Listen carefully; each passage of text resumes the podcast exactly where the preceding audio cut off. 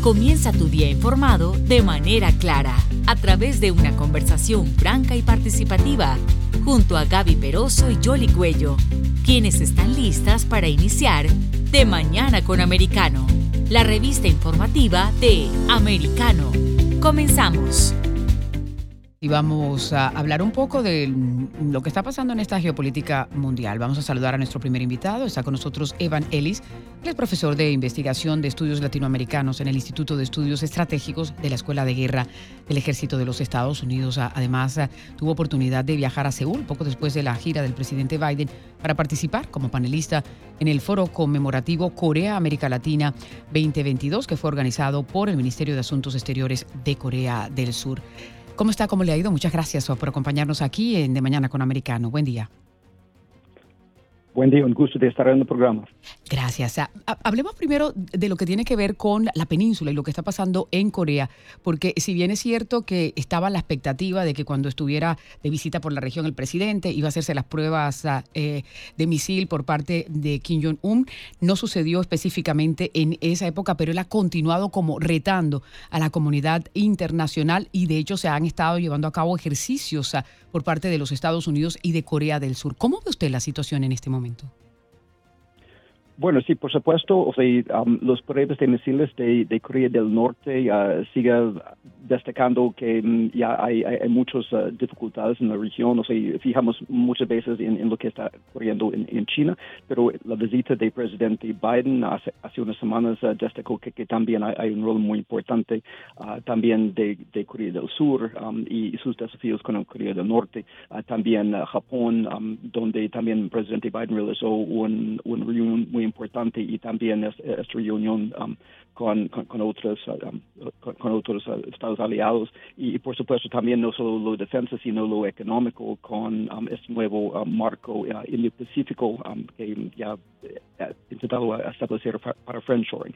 Pero en cuanto a Corea del Sur, yo creo que también estamos en un momento muy interesante porque Corea del Sur acaba de, cambiar su, su gobierno de Partido Democrático para un nuevo gobierno más conservador por este PPP, el presidente Yoon Suk Y esto yo creo que ha abierto muchas puertas, ah, no solo para política diferente en Um, en, Asia, sino también um, política de Corea hacia América Latina.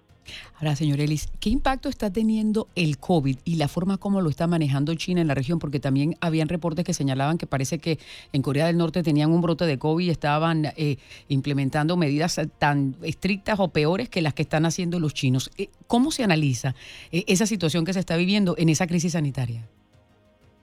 Sí, bueno, por supuesto, no sabemos mucho sobre COVID en Corea del Norte. Es un poco como la situación en Venezuela, porque los, datos y acceso es, muy eh, limitado, pero lo que sabemos es, sí, o sea, mantiene un régimen muy, muy estricto en cuanto al movimiento, pero por otro lado parece que, que sí, con estos nuevos variantes uh, está cobrando muy, muy fuerte allá.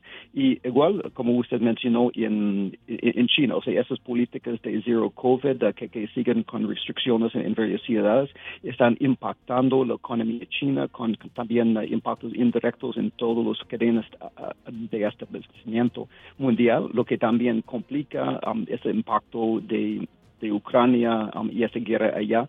Y en, otros aspectos de economía mundial, por supuesto, um, precios de, comida, precios de petróleo de, todos tipos. Y esos impactos ya sentimos uh, en, América Latina y en los Estados Unidos. Ahora, pero si ya el, mundo occidental experimentó con todos esos encierros y se dio cuenta, y, la, y los estudios así lo están revelando, eh, que, que, en realidad eh, fueron en detrimento para la economía, que, que, de hecho las proyecciones están señalando que, que se va a reducir el crecimiento. ¿Los chinos están haciendo esto a propósito? ¿Hay algún otro objetivo o es parte de un régimen que, que siempre tiene que tenerlo todo bajo control? Lo que tiene que ver con este manejo de cero COVID, que de hecho cuando se le ha cuestionado hasta interpelan a los países que han eh, emitido cualquier tipo de comentario al respecto. Bueno, sí, hay, varios factores. número uno, tenemos que recordar que, China tiene algo de éxito en su política de zero COVID inicial. O sea, cuando ya aisló brutalmente Wuhan y luego otras partes de, China. Y entonces, en los primeros meses de, de COVID 2020, ya China tenía éxito donde otros países como um, los de Europa y los Estados Unidos no, no tenían tanto. Um, yo creo que um, también complicando el asunto es que ah, los, los vacunas chinos, ah, ya sabemos, son mucho menos eficaces que, que las vacunas mRNA um, de los um, empresas occidentales como, como Moderna y Pfizer. Y esto implica que aunque China tiene casi toda su población vacunal, um, que, sigue mucha vulnerabilidad. Entonces ya en cierta forma no atreve a abrir mucho y, también, por supuesto, como usted bien dice, um, esto está complicado por la cultura de control. El Estado puede y tiene esta orientación que um, antes de, cualquier riesgo pone el impulso de control por encima de um, sus impulsos de cuestiones de libertad o conveniencia de, la población. Ahora, usted mencionaba también lo que está sucediendo en, en Ucrania, la invasión rusa a Ucrania. ¿Cómo ve usted esta, esta situación y la pregunta que uno se hace es, ¿cuándo va a terminar esto? Porque parece que no se le viera fin. Hoy el titular mencionaba que parece que se está librando una de esas duras batallas en el, en el control del Donbass, que parece que ahora es el objetivo ruso. Sí, sí, por supuesto. O sea, ya esta fase es un poco más complicado que, las fases ah, iniciales, pero hemos visto en los últimos días que la resistencia ah, ucraniana ya, ya sigue mostrando que Rusia no está aprendiendo las lecciones, aunque en esta etapa y en un, un, terreno un poco más cómodo para el avance ruso, debe tener más ventajas, pero, pero sí, o sea, ya los fuerzas ucranianos ya han resistido los avances y, y sí, sigue esas peleas en, en Luhansk, en, Donetsk.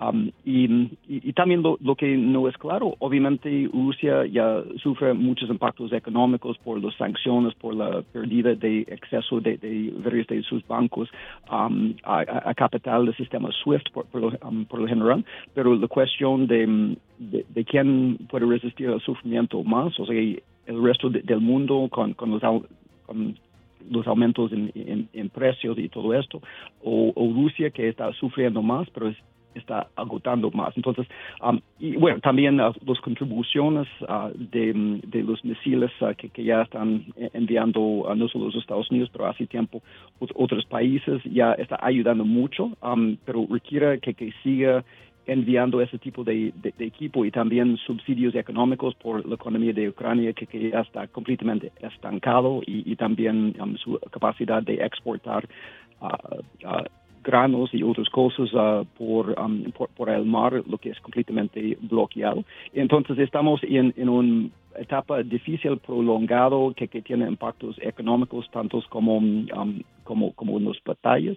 Y um, sí, en el, en el fin lo que requiere es que, que, Rusia llegue al punto en que decida acceder a su objetivo o, o llegue algo en, en la campo de, negociación, pero en este momento no estamos en un punto en que hay, hay, algo que podría poner en fin a esta guerra hasta que Vladimir Putin deja de, de, seguir esos esfuerzos y no hay indicación que esto va a ocurrir en, en tiempo cercano. Claro, pero por otro lado, Occidente lo único que puede hacer es lo que ha hecho hasta ahora, es decir, las sanciones que todavía no han sido tan efectivas como se esperaba, porque tiene que esperarse un tiempo para que se pueda contraer un poco más la, la economía rusa y proveer ciertos tipos de, material bélico a, a, los ucranianos. Esas son las únicas dos opciones que hay.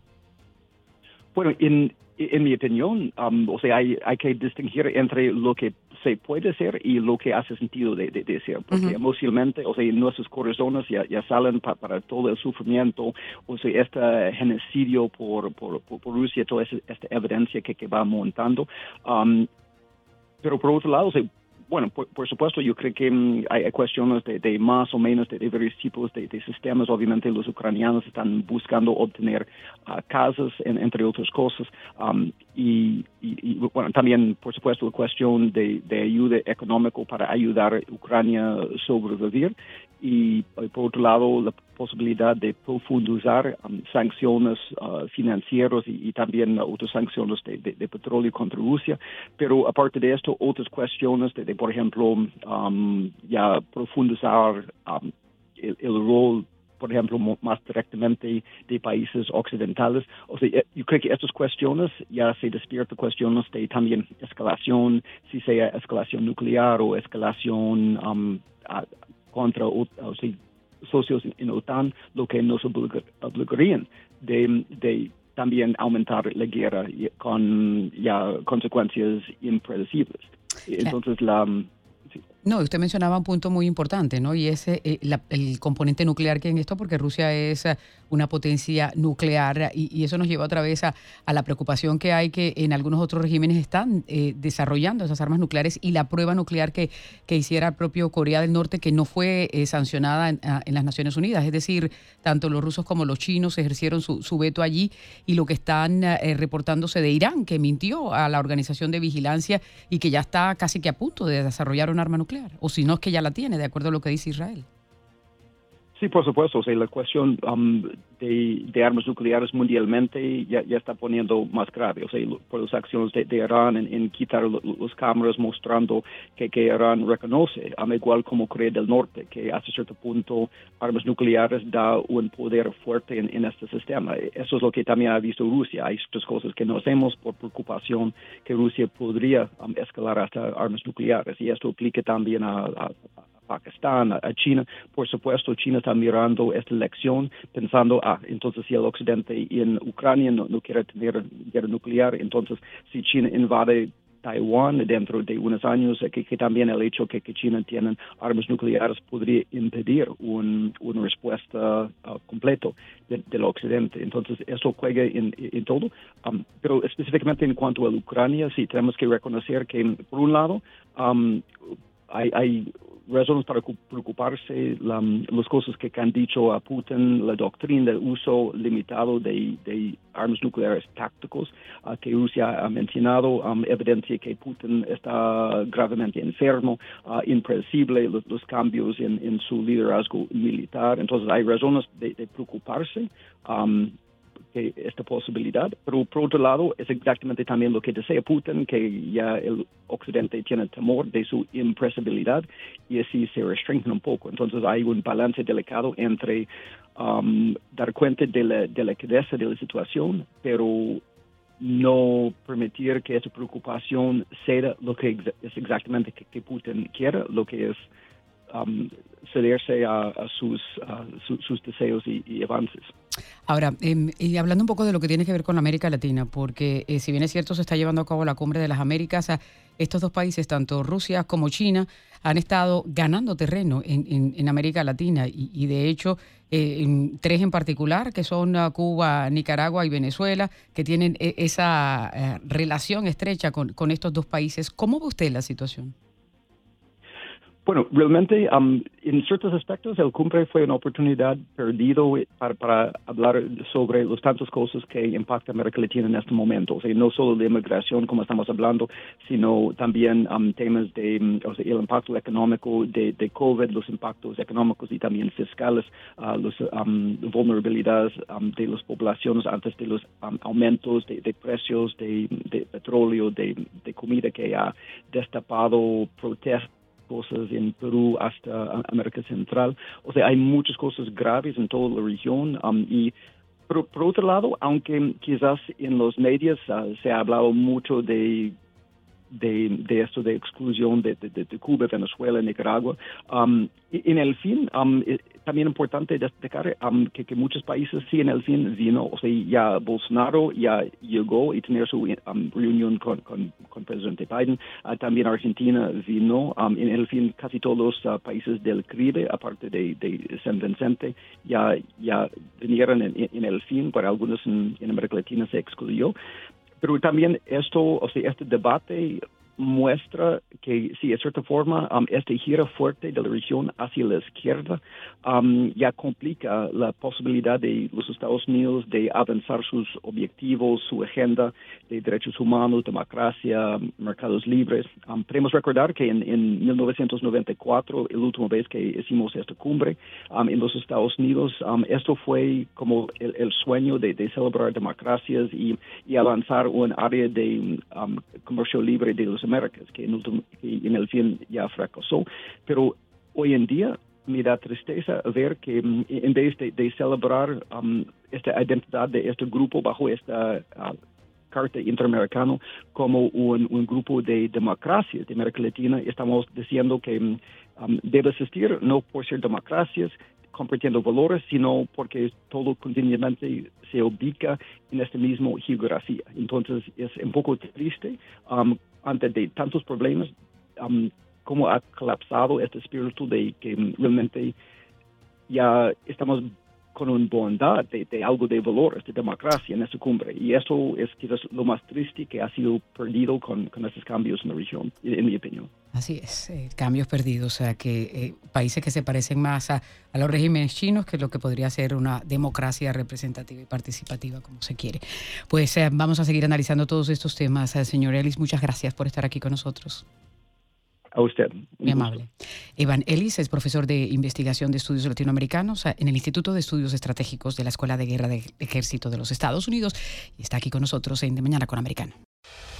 Gaby Peroso y Yoli Cuello se quedan revisando las informaciones para volver en nuestro próximo programa con más noticias, información y datos de interés para nuestra comunidad. De Mañana con Americano, de lunes a viernes, en vivo de 7 a.m. Este, 6 Centro, 4 Pacífico por Americano